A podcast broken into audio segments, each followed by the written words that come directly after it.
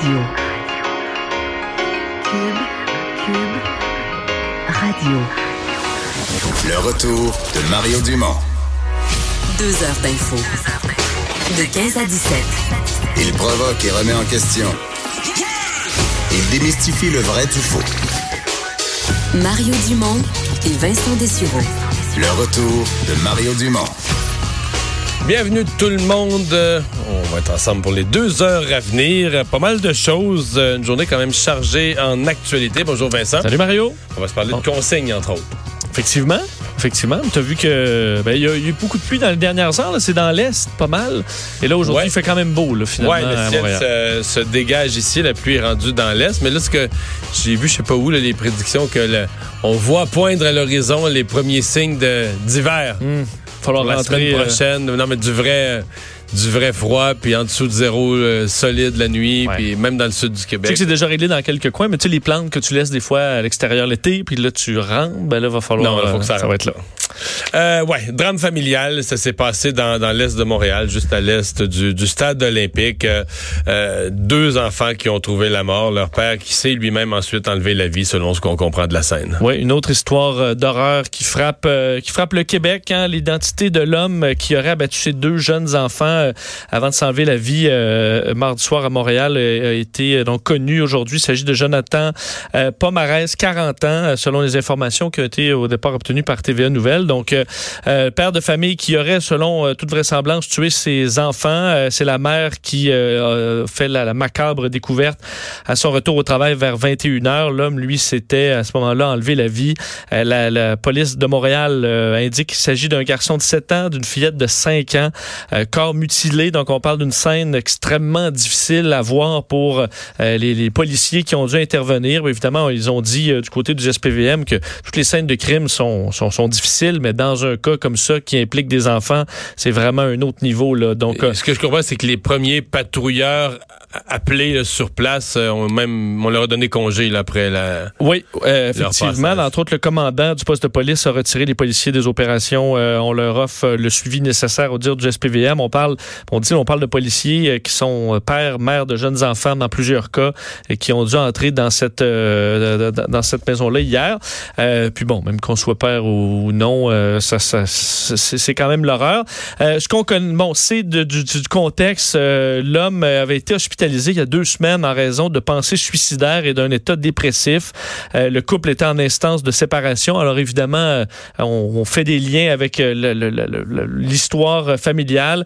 La famille qui est d'origine française. Alors le drame qui est survenu dans l'arrondissement de Mercier-Hochelaga Maisonneuve, en- au coin, au, croisement de la rue euh, Curato et de l'avenue Pierre de Coubertin. Alors sur place, on retrouve des fleurs, des toutous qui ont été déposés par des proches, des proches qui euh, ne l'avaient pas vu venir. hein. D'ailleurs, euh, on pouvait entendre, je vais vous faire entendre l'extrait d'un voisin euh, qui, quelques jours à peine cette semaine, jouait avec les enfants, qui semblait bien aller. Alors, on ne se doutait pas dans ce quartier-là du terrible drame qui allait survenir. Je vous fais entendre là. Jamais, jamais j'aurais pensé un tel drame qui arriverait à côté de chez nous, surtout à eux autres. Jamais. Vous les avez vus récemment, tout semblait bien aller. Quand Oui, lundi, je suis allé euh, en revenant du travail, jouer au ballon, je lançais le ballon. Euh, super heureux les enfants. Euh, la maman était dehors aussi. Et puis jamais j'aurais pensé une telle atrocité, non. J'avais fait préparer les sacs de bonbons d'Halloween pour eux autres. Puis mais disons que je, pourrais- je pourrais pas leur donner. Et puis que je pense à eux, je pense à la maman aussi et ma voisine qui, est- qui doit être dans tous ces états. Mes, mes pensées sont toutes avec la famille. Alors, situation euh, très Mais difficile. On, on parlait des policiers qui sont arrivés sur la scène parce que il y a un on, on connaît pas les scènes, on n'en connaît pas tous les détails. Mais euh, tu sais que le policier Bigra, qui était arrivé le premier à Saint-Jérôme, à, à la maison de Guy Turcotte, lorsqu'il avait euh, assassiné ses deux enfants, ben il y a quelques mois, on a su que ce, ce policier-là s'était suicidé. Là, Oui. Et qui avait vécu des épisodes dépressifs. En fait, c'est toujours dur de dire il y a une raison, mais on... Mais c'est assurément dans le. dans qu'à partir de ce moment-là, il, il- j'ai jamais revenu pareil. Il s'est jamais totalement remis de la scène. euh, parce que les premiers arrivés, souvent, c'est des patrouilleurs. Exemple, cette fois-là, à Saint-Jérôme, là, tu sais, c'est pas les escouades spécialisées. Quoique, même eux, spécialisés dans les scènes de crime, doivent parfois avoir une trouver certaine préparation mentale, comme une que tu protection. vas arriver sur la... Ouais. Exact. Mais le patrouilleur, lui, là, il peut aussi bien patrouiller un accident d'auto, n'importe quoi, arriver sur toutes sortes de scènes. Là, on peut-être arrivé sur un conflit familial qui arrive très couramment. Alors, il n'est pas nécessairement sur ses gardes. Là. Ouais. Et là, il ouvre la porte puis il découvre ça. Mais euh, donc tant mieux si pour, pour eux dans ce cas-ci si les, les, les, tout de suite la direction du, du, du, poste de police local a pris les choses au sérieux. Mais euh, quelle, quelle tragédie. Euh, ça demeure. Il y a beaucoup d'entrevues qui se font ces, ces heures-ci avec toutes sortes d'experts en crimes intrafamiliaux, en actes de violence intrafamiliaux, en tragédie du genre. Je trouve ça, on reste quand même un peu dans le flou là, sur ce qui existe vraiment comme euh, comme aide pour euh, des des hommes qui sont en détresse ou qui, qui qui sont sur le bord de perdre les pédales. Dans son cas, on parle, euh, je pense même qu'il a été, on, je lisais qu'il a été hospitalisé là, pour des idées suicidaires. Oui, deux semaines avant. Ouais. Mais je trouve qu'on le, le, flou qui existe autour des ressources est peut-être apparenté avec le fait que ça revient constamment. Là, oui. Hmm. Parce qu'on sent pas que c'est quelque chose. Bon, remarque, même des fois, il y a des ressources d'aide puis arrive des drames pareils, mais dans ce cas-ci, ça. Évidemment, on va voir est-ce qu'il y a eu un suivi adéquat sur cette personne-là. Est-ce qu'on aurait pu en faire plus? Est-ce que ça. Est-ce qu'on aurait pu voir des signes avant-coureurs? Parce qu'il était quand même hier, ce... elle était au travail. C'est la, la, la mère qui a découvert ça en venant du travail. Donc, il était seul avec ses enfants. Mais est-ce que c'était prendre un risque? Est-ce qu'il y avait des signaux disant qu'il n'aurait pas fallu faire ça, en fait? Demain, il y aura enquête complète euh, là-dessus. Monsieur Trudeau, euh, tel que promis, donc euh, cet après-midi, 13h30, a fait sa première grande, et disons-le, une grande conférence de presse qui était assez longue. On a fait le tour de beaucoup de questions avec les journalistes.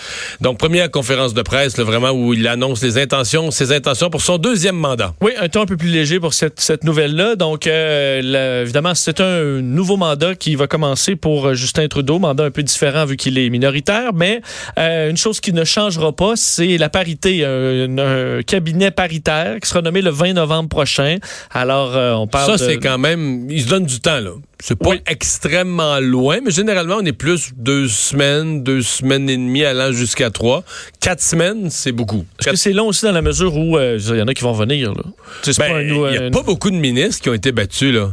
Il y a le ministre Ralph Goodale qui a été battu. Au Québec, euh, finalement, il y a une coupe de lutte serrée, mais tous les ministres ont été. Euh, pas de moins de députés, t'as moins de choix. Là. Ça, ça, ça, simplifie ton ouais, travail ouais. aussi. Oui, oui. Tous les ministres ont été réélus.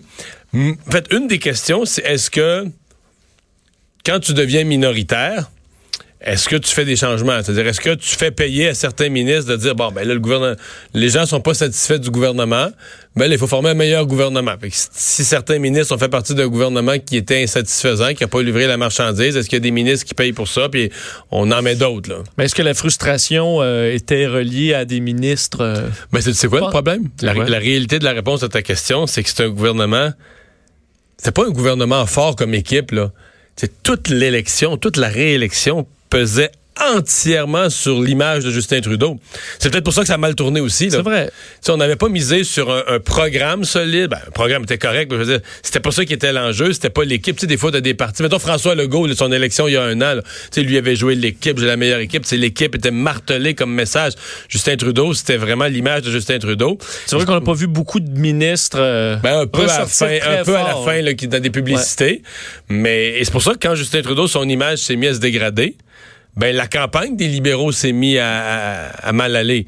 Mais je sais pas. Euh, des fois, tu veux montrer que tu que as compris le message de la population. Moi, je m'attends à ce qu'il y ait certains changements. Si tu peux, si tu reconduis quasiment le même conseil des ministres, c'est comme un message de, con, de continuité. Même si tu vas me dire, ben, c'est un peu injuste que si, si c'est l'image de Justin Trudeau qui a fait vaciller le, la campagne, pourquoi c'est le ministre X, X, Y, Z qui paierait pour ça? Je vais te répondre, c'est le prix, c'est le prix d'être en politique. Là. Des fois, il faut que le chef fasse des, fasse des, des changements, monte du leadership. Et là, il était plus paritaire, le. Non, c'est ça, je me posais comme. La... Il me semble qu'il ne ben, Avec la démission de Mme Philpott et de Mme Wilson-Raybould, je pense pas qu'il avait renommé deux femmes pour il les remplacer. Alors, je pense que la Pariton ne l'avait plus, mais là, il faudra la retrouver. On y revient. Euh, bon, ajouter à ça que, euh, bon, il a dit que les, les, les, les, Canadiens ont envoyé un message clair qu'ils veulent que les parlementaires travaillent ensemble pour rendre la vie des gens plus abordable, contrer les changements climatiques. Alors, on va travailler avec euh, l'opposition, mais pas de d'association, pas de gouvernement de, co de coalition euh, officielle. Alors, ce sera du, du cas par cas. C'est ce que Justin Trudeau a dit aujourd'hui. Et dans les premiers gestes, ben, promet de déposer une loi pour abaisser les impôts payés par les Canadiens euh, de la classe moyenne. Ça, il veut faire ça dans les premiers jours de son euh, prochain mandat. Alors, c'est ce qui est est annoncé entre autres. D'autres et bon, le dossier des changements climatiques va revenir assez vite. Alors, certaines promesses électorales seront, disons, assez rapidement dans dans l'agenda. Et il a promis de euh, travailler pour tous les Canadiens, sachant que le Canada est quand même assez divisé. Là. Si on regarde la carte, euh, il y a des coins, on l'a dit, euh, dans, dans, le centre du Canada et dans l'ouest, ben, pas beaucoup de pas beaucoup de libéraux là. Non, effectivement. Hein? D'ailleurs, pour ce qui est de François Legault, oui. Et là, euh, donne, il donne des conseils d'unité canadienne. oui, c'est quand même spécial. Oui, je voyais euh, Pascal Bérubé, le chef du Parti québécois, qui euh, trouvait ça un peu curieux de voir François Legault euh, demander à Justin Trudeau de maintenir l'unité canadienne. lui qui a déjà été évidemment un souverainiste, qui ne l'est plus aujourd'hui, donc est davantage nationaliste. il a dit aujourd'hui, François Legault, c'est une importante responsabilité du premier ministre de garder le Canada uni et de s'assurer que les premiers ministres provinciaux soient contents. Alors, il a dit d'ailleurs, je parlais des couleurs. Il dit c'est bleu profond à l'ouest euh, et rouge et bleu pâle à l'est. Alors la meilleure façon pour lui, euh, selon Justin euh, François Legault, de favoriser tout ça et que tout se passe bien, c'est de donner plus d'autonomie aux provinces en disant on voit visiblement que le Canada, chaque province a un peu ses enjeux, ses demandes. Alors en nous donnant une liberté, ben, vous pourrez garder le Canada uni. Alors c'était un peu la vision de François Legault aujourd'hui. Mais si je reviens à Justin Trudeau, ses messages étaient quand même c'est-à-dire que son ton était bon, on va être à l'écoute de tout le monde et tout ça, mais ses, ses, messages de contenu étaient quand même la continuité, dans le sens que le pipeline, ça va se faire. Oui. Puis la loi 21, elle va être contestée. Ça y tente. Puis il y avait pas. Il y a pas. Il y a un écart entre un ton conciliant, une volonté de travailler avec tous, à mon avis, qui était un ton beaucoup plus approprié que dans son discours qu'il a fait en pleine nuit le jeudi, lundi soir après sa victoire. Mais quand tu prends, tu sais, sur un ton conciliant, il aurait dit les mêmes contenus, c'est-à-dire que... Puis probablement qu'il n'y a pas le choix. Sur les éléments fondamentaux, il y a l'intention de... Il n'y a pas l'intention de, de, travailler avec aucun parti, l'intention de gouverner, euh, convaincu que quelqu'un va l'appuyer sur son budget, puis de mettre en place son programme, puis de contester la loi 21, puis de construire le pipeline, puis d'agrandir la, capacité du pipeline mais j'ai pas senti qu'il vacillait sur les intentions. C'est parce qu'il a dit que le, pipeline était euh, c'était bénéfique pour les Canadiens. Pour tous les Canadiens. Euh, sur le projet de loi euh, sur le sur la laïcité, il a dit que ben fait parce que François Legault avait dit qu'il était même pas légitime donc de, de s'attaquer à ça. mais il a dit je pense que le gouvernement fédéral a toujours la responsabilité de défendre les droits fondamentaux. J'ai toujours toujours été très clair sur ce point-là. Alors il l'a répété en gros ce qu'il avait dit tout au long de la campagne. Ah ouais, totalement, totalement. Il a envoyé il a envoyé poliment promener mm. Euh, Mais il a dit qu'il avait hâte de travailler, euh, était prêt à travailler avec le bloc. C'est bien ça. Alors, on verra. On verra comment ça travaille, dans la mesure où il n'a pas besoin du bloc euh, si le NPD l'appuie. intéressant, juste pour revenir, parce qu'il y a des gens qui se posaient la question. Qu'est-ce qu'on veut dire par ça, du, du vote efficace, les libéraux qui ont eu moins de votes que les conservateurs, mais qui réussissent à avoir autant plus de plus de sièges. Et il y a le journaliste de, de, Global, David Akins, qui euh, a fait l'exercice d'aller voir les plus petites marges au Canada. Il y a eu 338 comtés, là, et les cinq plus petites marges au Canada. Donc, les victoires les plus serrées. Euh, il y a Richmond Hill en Colombie-Britannique. Il y a le comté du Yukon, qui est le Yukon. Il y a le comté de Jean-Yves Duclos à Québec, euh, le comté qui s'appelle Québec. Kitchener en Ontario. Coquitlam en en Colombie-Britannique. Donc, un peu partout dans le Canada, là, des marges de, de, moins de 1,5 de 1% entre le gagnant et le deuxième. Donc, des fois, c'est 70 votes, 100 quelques votes, 200 votes. Donc, des toutes petites marges. 5 sur 5, c'est gagné par les libéraux. OK. Ce qui explique euh, ben, le, gros chiffre. C'est intéressant parce que les luttes les plus serrées au Canada, oui, ce qui explique le gros chiffre en termes de sièges, là. Là, bon, est-ce que il y a plusieurs façons de voir ça on peut dire que c'est un hasard. Les libéraux, ils ont un vote efficace dans le sens que euh, plutôt que d'avoir des circonscriptions comme les conservateurs en Alberta qui gagnent par 24... Parce que quand tu gagnes par 25 000 de majorité, là... Il y en a 24 999 que tu n'avais pas besoin. Que tu n'avais pas besoin. Tu aurais gagné avec un. Mais c'est une image pour dire que c'est fort, mais ça change rien. Mais tu préfères avoir 34% d'appui à la grandeur du Canada que des 100 puis des zéros. C'est ça. Et donc, les libéraux. Mais euh, tu peux aussi voir ça euh, comme quoi, des fois, dans des luttes serrées comme ça, c'est la, qualité de l'organisation. Si c'est un bon candidat, si tu l'as choisi d'avance, euh, s'il a travaillé fort. Tu je pense qu'au Québec, il y a certaines victoires libérales sur le bloc qui sont dues à ça. Tu un candidat fort, un ministre qui est bien organisé, il a son équipe, il a son bénévole, il a travaillé fort dans les dernières années. Là, le bloc qui aurait dû gagner en termes va dire, d'appui populaire naturel, mais le Bloc a trouvé son candidat à dernière minute, quelqu'un de pas trop connu, qui a, trois bénévoles et demi, euh, tu comprends, qui est tout désorganisé. Ce qui fait que le jour du vote, euh, même dans une, lutte un peu serrée, ben, les libéraux finissent par gagner, même si probablement que en appui populaire, euh, il y avait peut-être plus de bloquistes dans le comté, mais quand ouvre les boîtes de scrutin, euh, le bloc n'a pas d'organisation, n'a pas téléphoné à ses, à ses voteurs. Donc, c'est assez intéressant de voir que c'est vraiment ça, les luttes serrées, c'était partout, partout, partout, à quelques exceptions près, mais des victoires libérales. Une, une- une des explications au nombre de sièges quand même impressionnant des libéraux, compte tenu qu'ils ont eu seulement 33% du vote populaire à l'échelle du Canada. Est-ce qu'on devrait y voir, par contre, là, et se, se convaincre que c'est le temps de changer de modèle? Tu parles de la proportionnelle? La, oui. Ben, je pense surtout, je pense surtout que il faut euh, en conclure que M. Trudeau a, a eu un pif euh, solide. Là. Certains vont dire c'est complètement cynique, puis il avait pris un engagement solennel de le faire, mais la journée qui a trouvé euh, de façon plus ou moins élégante d'enterrer la proportionnelle, là, ben il a assuré sa réélection. Parce qu'avec un système proportionnel, je sais pas ce que ça aurait donné, mais en tout cas s'il serait, s'il était minoritaire quand même, ça serait par quelques sièges à peine. Mais il y a eu moins de sièges que les conservateurs. Fait que ça aurait pas été bon pour lui d'avoir un système de, de représentation Alors, proportionnelle dans ce cas-ci. Ça se fera probablement pas dans le précédent, le, le Dans le présent, mandat. mandat, non, ça m'étonnerait beaucoup qu'on soulève ça. Euh, la couronne qui demande des peines qui s'additionnent dans le cas d'Hugo Fredette. Ouais, un autre drame euh, qui, qui- qui a ébranlé le Québec. hein. On y revient aujourd'hui, euh, la couronne, qui, parce qu'on on est rendu là, on sait que, et je pense qu'à la satisfaction de beaucoup de Québécois, Hugo Fredette avait été reconnu euh, coupable de meurtre, double meurtre au premier degré. Euh, là, on arrive à la à, à la peine. Euh, et la couronne a confirmé euh, aujourd'hui son intention d'exiger qu'il n'y ait aucune possibilité de libération conditionnelle avant 50 ans, euh, en raison des deux meurtres et deux meurtres qui ne sont pas, selon eux, liés. Là. On s'entend, il y a eu euh, quand même euh, bon un espace entre les deux. Ce n'est pas dans le même contexte, ce n'est pas le même lien entre les deux. Euh, pour vous citer euh, le procureur de la couronne, Steve Baribeau, l'élément majeur et percutant pour l'application de la loi, euh, c'est qu'on est en présence de deux transactions criminelles distinctes. Euh, donc, euh, le, le- le verdict pour les deux meurtres, on- bon, euh, au départ, là, donc automatiquement, il se retrouve sans possibilité de libération avant 25 ans, mais la couronne euh, exige de, de doubler. Rendu là, bon, c'est contesté évidemment par les avocats de Hugo Fredette qui jugent ce dossier-là inconstitutionnel. Ça vous fera probablement penser au, au dossier de la, de, de- de la fusillade à Non, Québec. Alexandre Bissonnette, c'est le même genre d'argument. là. Exact. Donc, est-ce qu'on double ou est-ce qu'on garde le 25 ans? Mais, Euh, mais tu vois, là, euh, cette semaine, sur cette... euh, J'étais en entrevue avec Maître Charles Bécoté, que je reçois souvent à LCN, et qui, qui amenait quand même une réflexion euh, qui disait, au niveau de la gestion des centres de détention, c'est à partir du... Mettons lui, c'est un, très beau cas. Si tu lui donnes 50 ans, il y en a 44. Et quelques mois, donc, il va sortir de prison essentiellement à 94 ou 95 ans.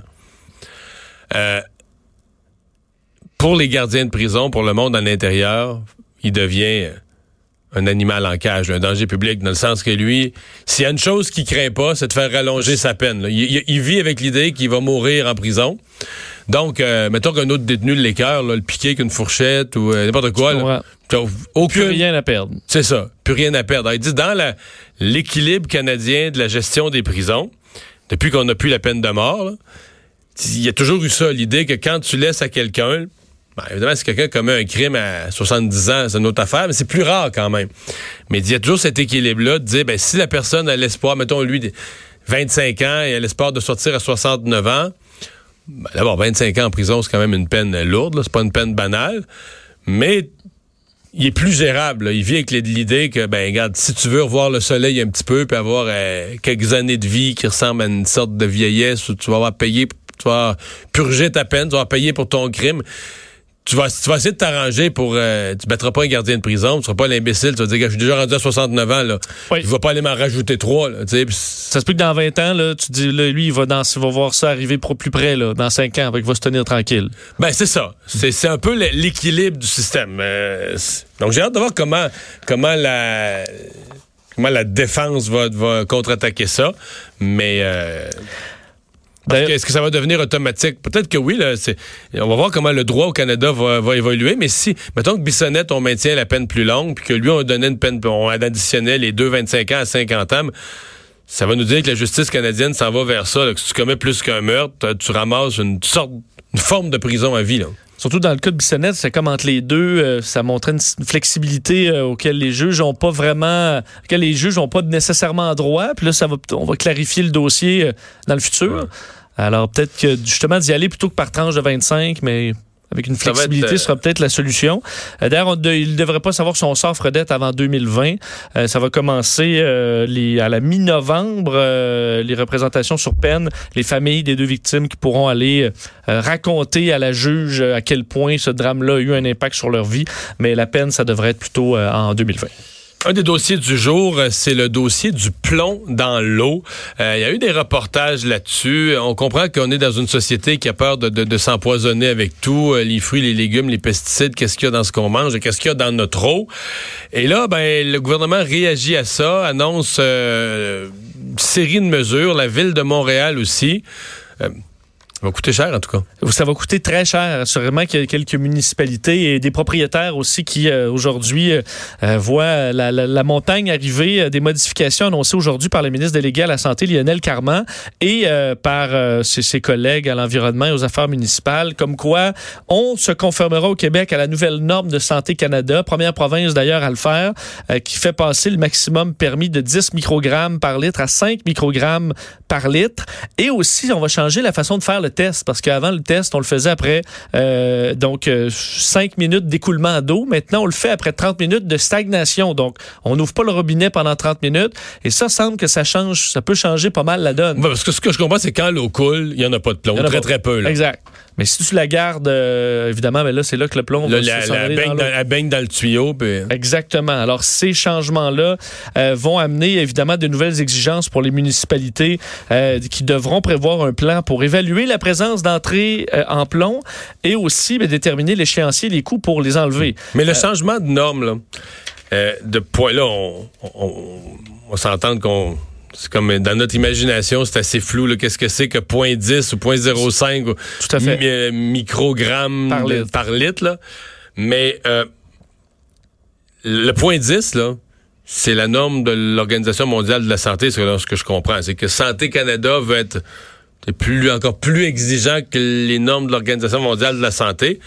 Mais je lisais plein d'experts qui disent tous, euh, écoute, le du plomb, là, par rapport, mettons, à nos parents, là, puis nos... C'est incomparable. C'est des centaines. C'est pas un peu moins, là.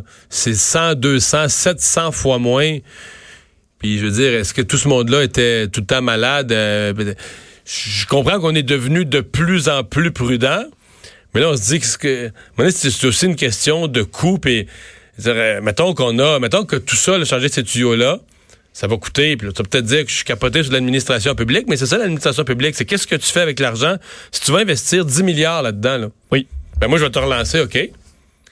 Qu'est-ce qu'on pourrait faire d'autre avec le 10 milliards? là? Comme achat d'équipements dans des hôpitaux, comme euh, amélioration, puis qui va améliorer plus de santé, Oui. tu comprends? 10 milliards, admettons, dans les euh, gymnases. Ben, Pour les- pour les jeunes. Fasse de l'exercice. Non, mais on pourrait trouver. Faut, faut pas, pas juste que tu te poses la question.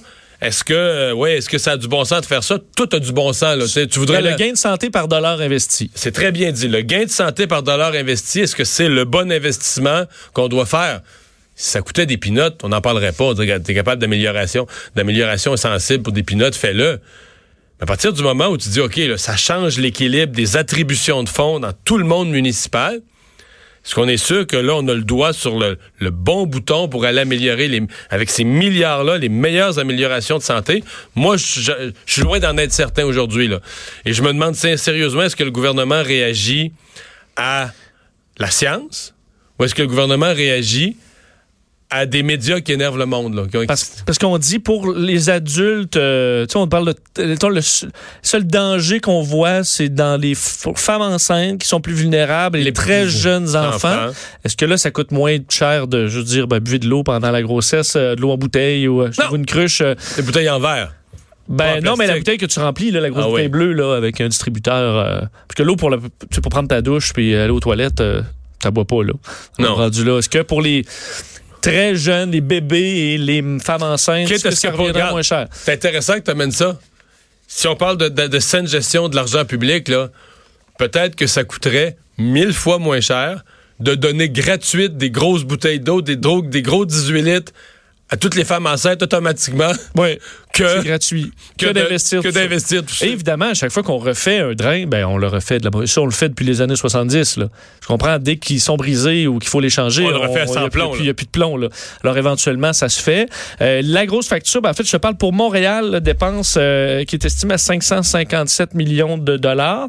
Euh, et 24, ça c'est la mauvaise nouvelle pour certains propriétaires. Là. À Montréal, 24 000 propriétaires privés devront remplacer leur entrée de service d'eau en plomb à leurs frais d'ici Mais eux 2030. sont pas inclus. le 557 millions, est-ce qu'ils sont inclus là-dedans? Je, je, je pense que non.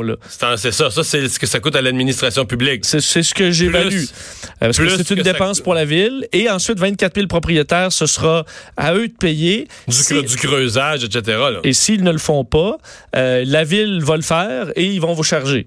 Euh, rendu là, c'est évalué entre 2200 et 5000 dollars par propriété, euh, donc par propriétaire de maison. Euh, et bon, évidemment, ça, ça, ça, ça, ça montera pas mal. D'ailleurs, la ville de Montréal offre un site internet. Vous entrez votre adresse, voir si votre entrée est en plomb ou peut-être en plomb. Je suis allé voir mon adresse et c'était marqué peut-être en plomb. Alors, écoute, je, que- comment savoir?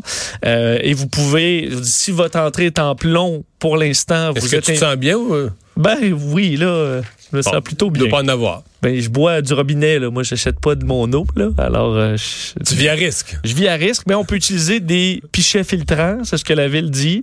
Euh, laisser couler l'eau du robinet plus longtemps, mais là, en même temps, Non, mais sauf que là, on prive euh, les enfants en Afrique d'eau, non? Mais c'est pas ça qu'il je- nous avait dit, là? mais je sais, les- depuis, laisser- depuis 50 ans que chaque fois qu'on prend de l'eau, qu'on la laisse couler, on...